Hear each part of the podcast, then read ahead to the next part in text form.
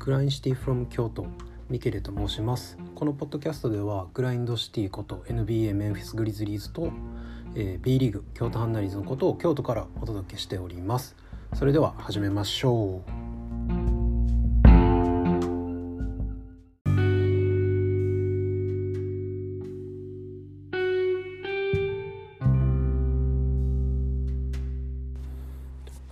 それではですね今週のグリズリーズ話していきたいと思います。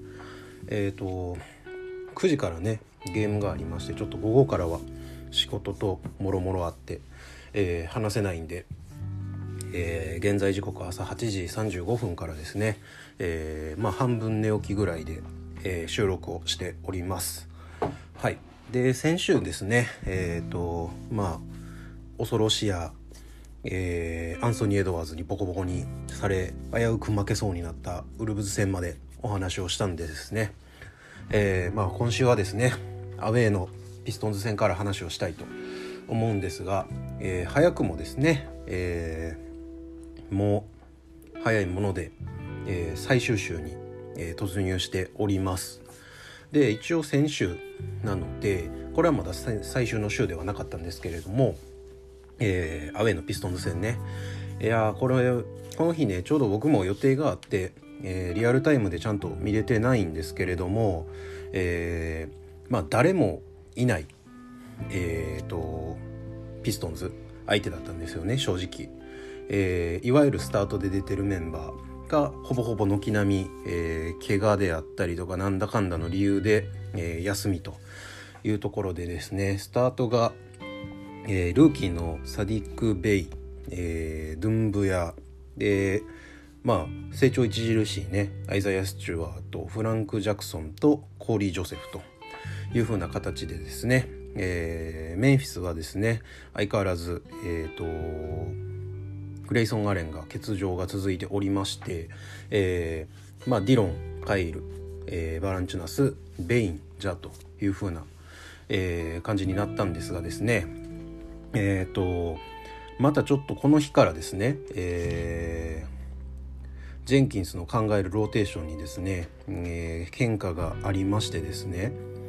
えー、まあウィンズローを使わなくなったっていうのはね先週ぐらいから話してるんですけど、えー、ここからですねなぜかジョン・コンチャーが、えー、ローテーション入りするという、えー、なかなか奇妙なえー、ローテーションが始まっています、あ、ウイングプレイヤーがね1人足りないっていうところもあるんでまあまあ考えられるような内容ではあるものの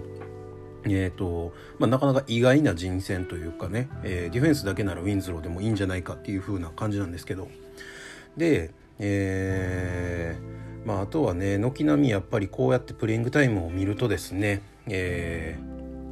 ー、かなりえー、ディロンであったりとかね、えー、まあ、バランチュナスジャモランとこの3人がね、えー、最近軒並み35分以上の出場が、えかなり増えてましてこの日もですねディロンが36分、まあ、ほぼ37分ですねでヨナスが32分、えまあ、ほぼほぼ33分でジャモラントもほぼ38分、え出てますね。まあ、最初の方とかね30分前後ぐらいで、うん、収まってたことを考えると少しまあまあプレイオフプレイインに向けてですね、えー、主力も、えー、長めに使うようになっているのかなという風な感じではあるんですけれどもこの日はね、えー、ディロンが、えー、大外れ、えー、まあ最近ね結構えっ、ー、とふふ増えてるっていう言い方あれなんですけれども えっと当たりの日が多かったんですよね。なんですけれどもこの日はフリー、えー、フィールドゴールが16分の4えー、3が7の0フリースロー3分の1の、えー、9ポイント2リバウンド1アシスト1スティールちょっとこれではね物足りないかなっていう風なところですね。でまあ相変わらずやっぱりねえっ、ー、とまあデトロイトも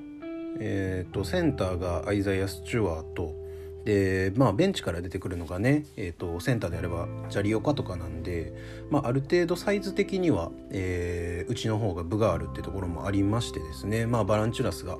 えーと、19得点、えー、フィールドゴール12分の9、えー、リバウンド16と。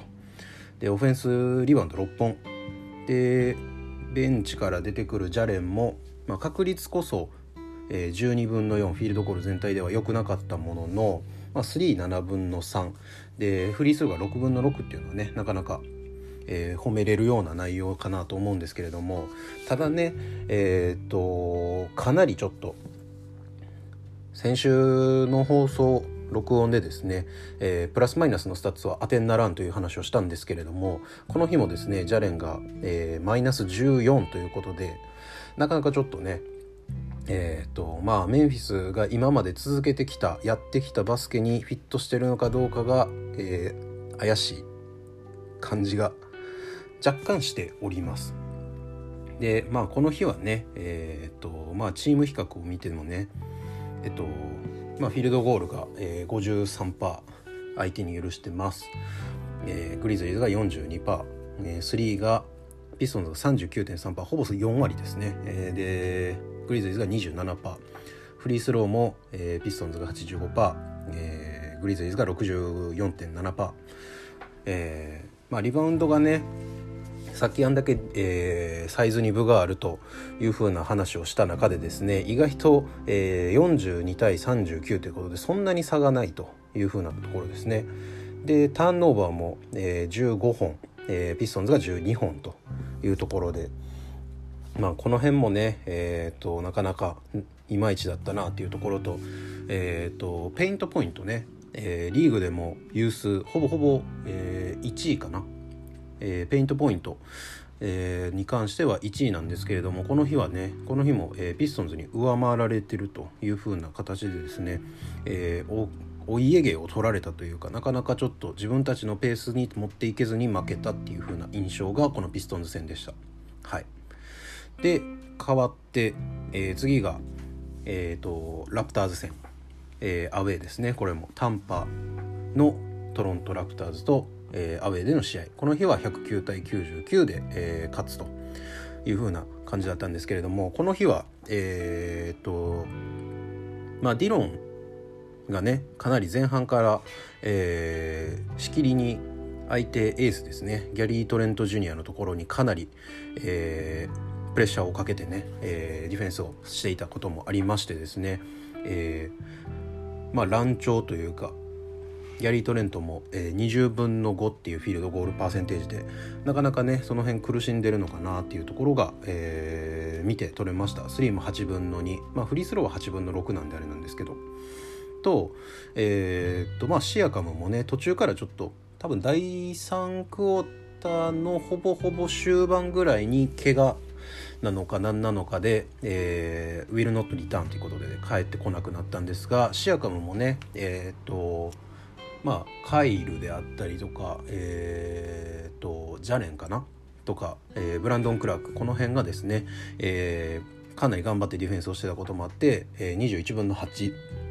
フィールドゴール全体がですね。で3も4分の0フリースローも4分の2ってことでまあまあ18得点なんでまあ上出来かなというところですね。えー、ただえー、っと思わぬ伏兵にやられたところもありましてですねえー、っとちょっとトロントファンの方で聞いてる方がいたら申し訳ないんですけれども僕はこのジェイレン・ハリスという選手を全く、えー、知らなかったんですよね。えーと、ネバダ大学出身のポイントガード、えー、過去、えー、今年のルーキーですかねそうですね、えーと、ドラフト外っぽいですね。で、えー、ドラフトすいません。外じゃなかったらすいません。2020年っていうのしか書いてないんで。えー、っと。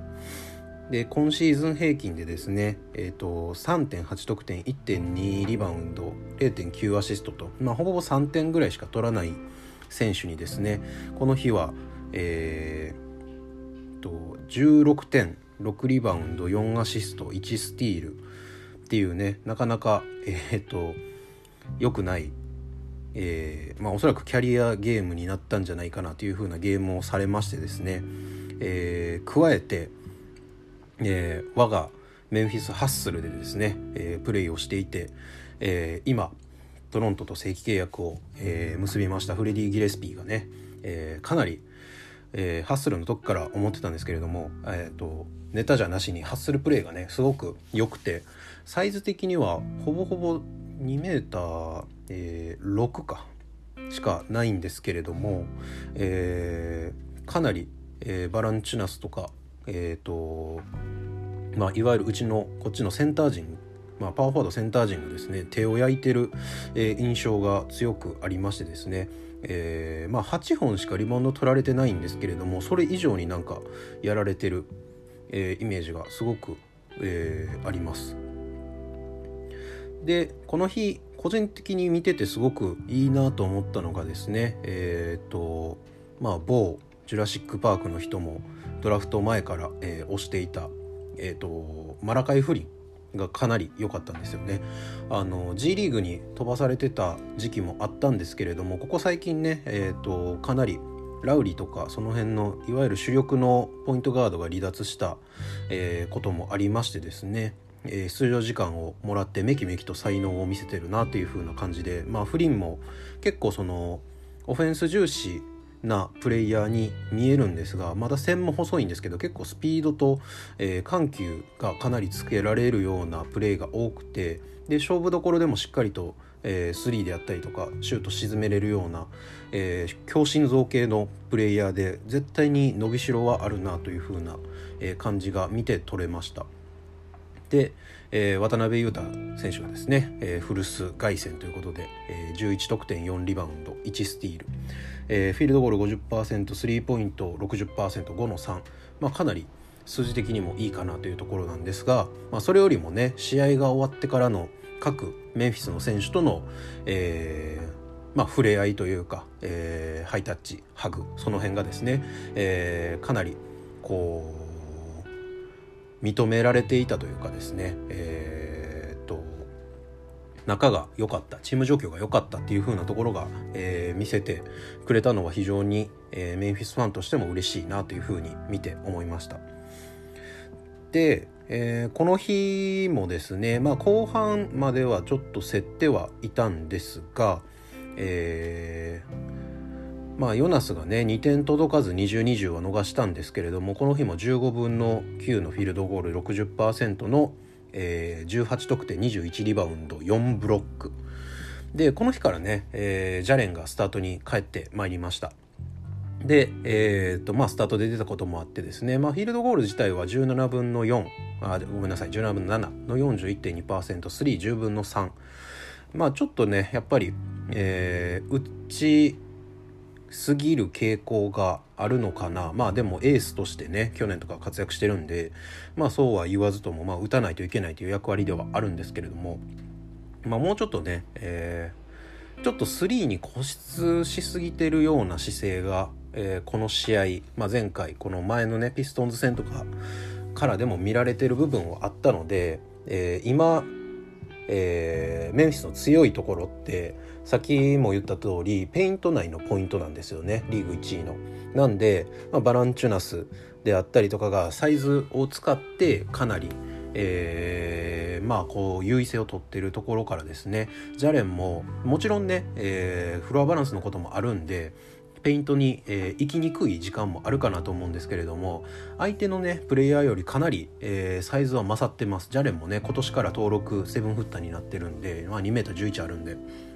この辺をね、えー、優位に使えるもうちょっとね、えーとまあ、IQ の高い、えー、ゲームをしてほしいなというところですね。でこの日は他目立ったところで言うとですね最後負けそうになってたところですね、えー、第4クォーターにまさかのメルトン大爆発というところで、えー、ゲーム通してちょっとねピリッとしないプレーが続いてまして第4クォーターまで、えー、無得点だったんですね、えフィールドゴールも第4クォーターまで5の0、えスリーポイントも5の0っていうところだったんですけれどもえー、まさかのですねクォーターだけで5本のスリーを決めて計15得点丸稼ぎするっていうもう、えー、とんでもない働き方をしましてですねなんとかこの、えー、ほぼほぼこのメルトンの、えー、スリーのおかげで勝ち切ったという風な印象です。えー、メンフィスのですね、えー、公式ツイッターも、えー、何やっけな。Say thank you for the Anthony Melton っていうツイートをしてましてですね、えー、まあ各世界中のメンフィスファンが、えー、それに呼応するかのように「Thank you, ディアンスに Melton」というふうにつぶやきを、えー、しておりました。でこの日はですね、えー、っとターンオーバーからの失点以外は全部、えー、メンフィスが優位に立ってましたというところでですね。ただ、えー、デトロイト戦の前ウルブズ戦ぐらいからかな正直少し気になっているのがメンエンフィスの、えーと、フリースローパーセンテージの低さが気になっておりまして、えー、この日も73.1%まあ低くはないもののもう少しやっぱり伸びないと、えー、勝負どころでねなかなか厳しいゲームになるんじゃないかというところがこのトロント戦でした。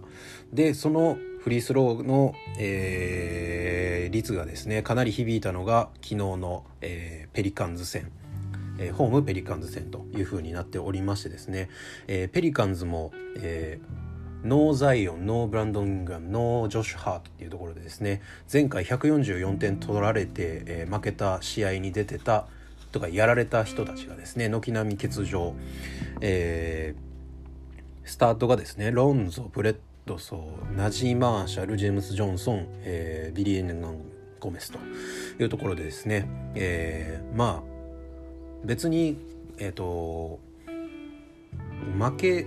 る陣容ではないもののですね多くのメンフィスファンがですね、えー、不安になったのが前回の、えー、冒頭喋ったデトロイト戦の二の舞になるんじゃないか。エース不在のチームに対して、えー、勝てない。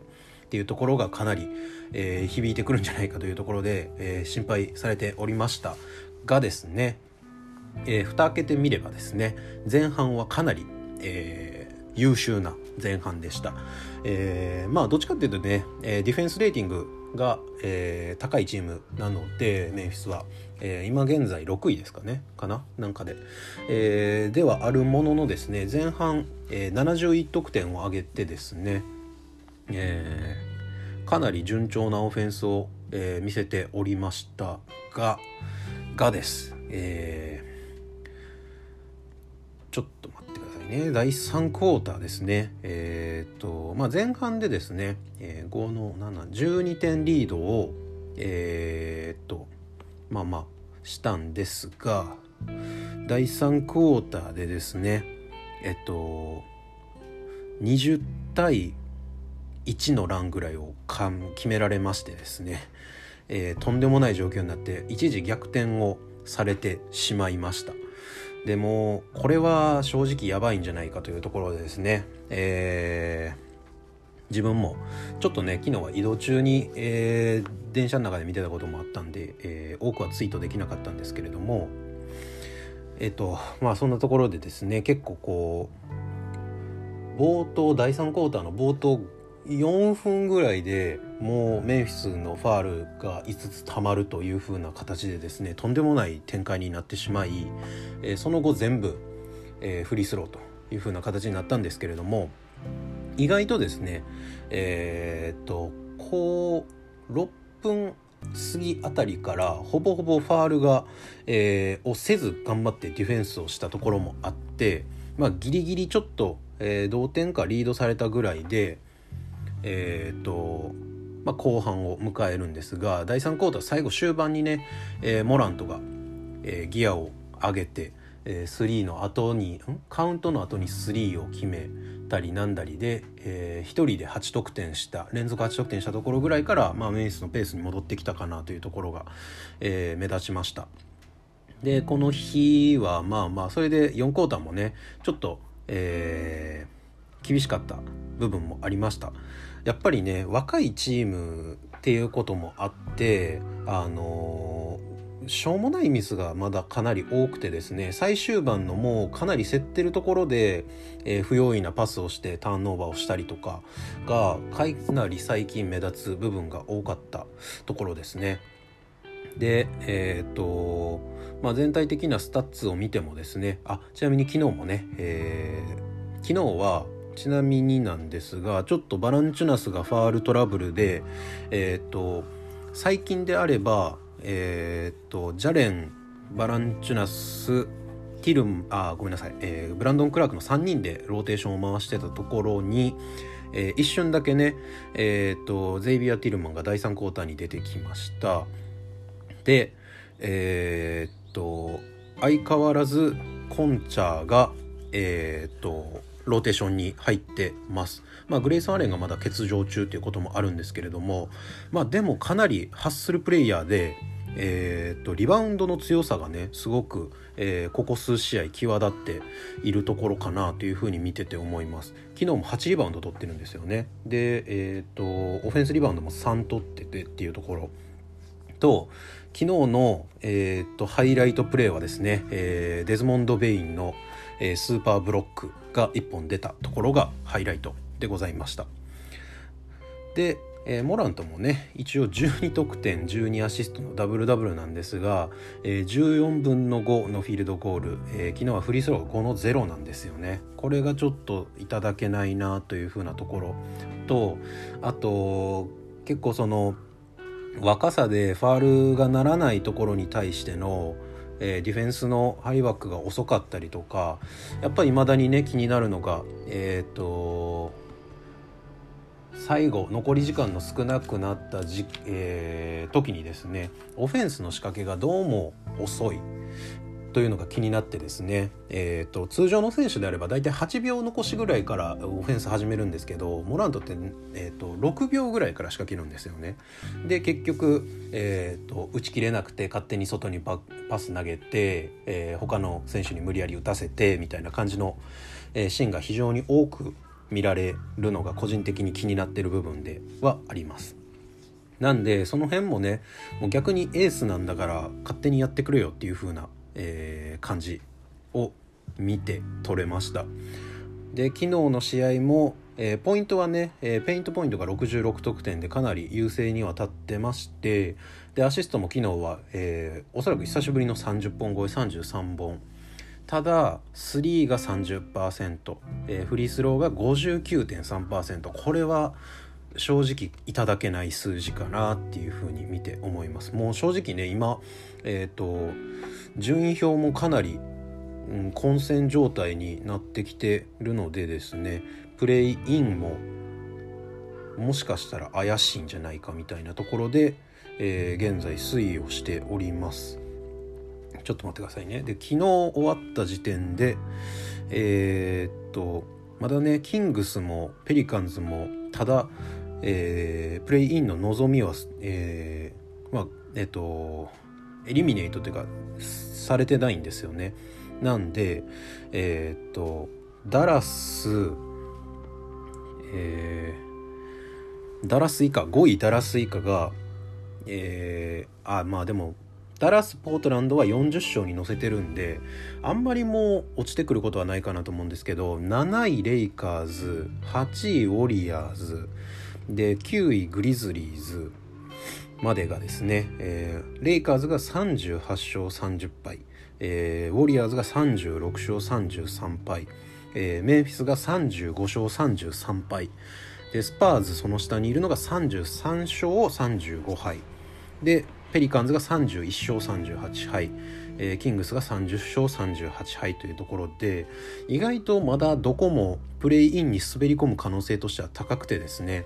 えー、グリズリーズも今日結構大事なダラス戦をこのあと2分後に控えてます。えー、ということで僕も早く終わらないといけないんですが、えー、今日の、えー、ダラス戦が終わりますと今日 back to back ですね、えー、1日空きましてホームで、えー、キングスキングスキングス2戦連続。正直ちょっと不気味なんでできればちゃんと2勝してほしいなというところと,、えーと、昨日ねちょっと他の、えー、フォロワーさんとも話になったんですがウォリアーズ戦が、えー、日曜日なのか月曜日なのかでかなりちょっと日程がえー、厳しさが一気に変わるというところもありまして、えーと、もし日曜日だった場合 3, 3日連続でしかも2日ホームでやった後の3日目なんで結構厳しいんですけどえっ、ー、とまあ現地 ABC の、えー、後半のスケジュール出ましたっていうところには、えー、月曜日の試合。で今えっ、と日本語のスポーティングニュースの NBA のを見てもチェイスセンター17日になってるんでやっぱり1日空きますね。でまあ、できればこのゴールデンステイトと当たるまでには、えー、クリンチしてほしいなっていうところを見て、えーまあ、正直ファンとしては思っております。できればね、えーと、上の順位で終わってほしいなっていうところがありますね。取りこぼしなくいってほしいなっていうところと今日は、えー、ルカにまた前みたいなプレーをされないことを祈るばかりでございます。っていう感じで、えー、今週の配信は終わろうかなと思います。またねえっ、ー、と来週はもうほぼシーズンが終わったところになると思うので、えー、そんな話もできたらなというふうに思います。ではでは See you guys in the next one. バイバイ